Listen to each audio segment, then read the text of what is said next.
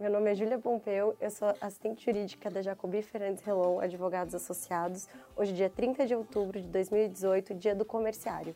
Fique agora com o resumo do DOU e as principais notícias do Distrito Federal.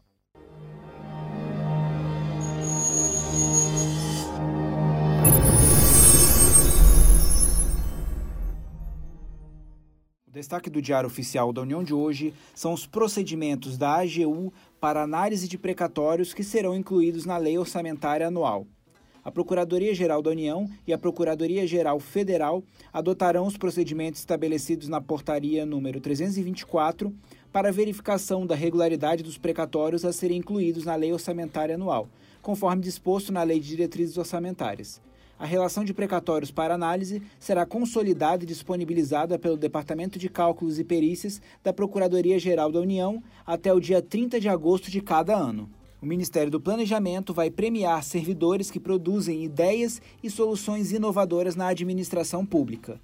O prêmio Inove-MP tem por objetivo valorizar e dar visibilidade ao conhecimento dos servidores e colaboradores em atuação no Ministério do Planejamento incentivando e premiando a produção de ideias e soluções inovadoras que possam apoiar o órgão na resolução de seus principais desafios. Ainda sobre o Ministério do Planejamento, foi divulgada a apresentação e a análise dos pedidos de operações de crédito externo de interesse do setor público. O proponente deverá encaminhar os pleitos à Secretaria Executiva da Comissão de Financiamentos Externos, COFIES, na modalidade de carta-consulta por intermédio do Sistema de Gerenciamento Integrado da Secretaria de Assuntos Internacionais do Ministério do Planejamento.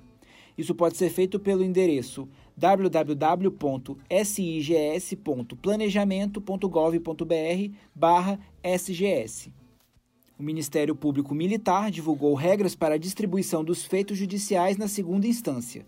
A distribuição de processos judiciais, com exceção dos inseridos na atribuição privativa do Procurador-Geral da Justiça Militar, é feita entre os ofícios de modo imediato, automático, aleatório, equitativo, impessoal, imparcial, contínuo, informatizado e transparente. As Forças Armadas seguirão atuando no estado de Roraima até o fim do ano no auxílio dos refugiados os militares atuarão no período de 31 de outubro a 31 de dezembro de 2018 para a proteção das instalações e das atividades relacionadas ao acolhimento de refugiados da Venezuela.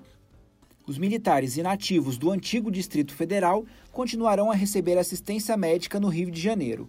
O decreto 9545 autoriza o Ministério do Planejamento a firmar convênio em nome da União para que a assistência médico-hospitalar aos militares do antigo Distrito Federal, no Rio de Janeiro, seus pensionistas e dependentes continue a ser prestado pelas corporações militares da Polícia Militar e do Corpo de Bombeiros do Estado do Rio de Janeiro por meio de um patrocínio da União. E no Diário Oficial do Distrito Federal, DF institui comissão de transição para o novo governo o candidato eleito para o mandato de governador do Distrito Federal, Ibanês, poderá indicar representantes para integrar a comissão de transição. Essa indicação deverá ocorrer por meio de ofício ao secretário da Secretaria de Estado da Casa Civil, Relações Institucionais e Sociais.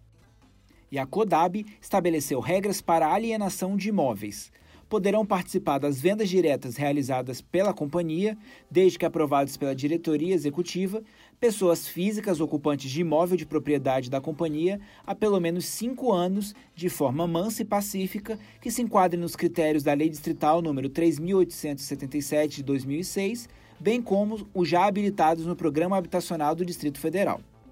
E se você tiver um tempinho, dê uma passadinha no site do Resumo DAU. Lá você encontra resumos dos dias anteriores, além de textos e artigos exclusivos. Digite www.resumodau.com.br. Tenham todos uma excelente terça-feira e até amanhã.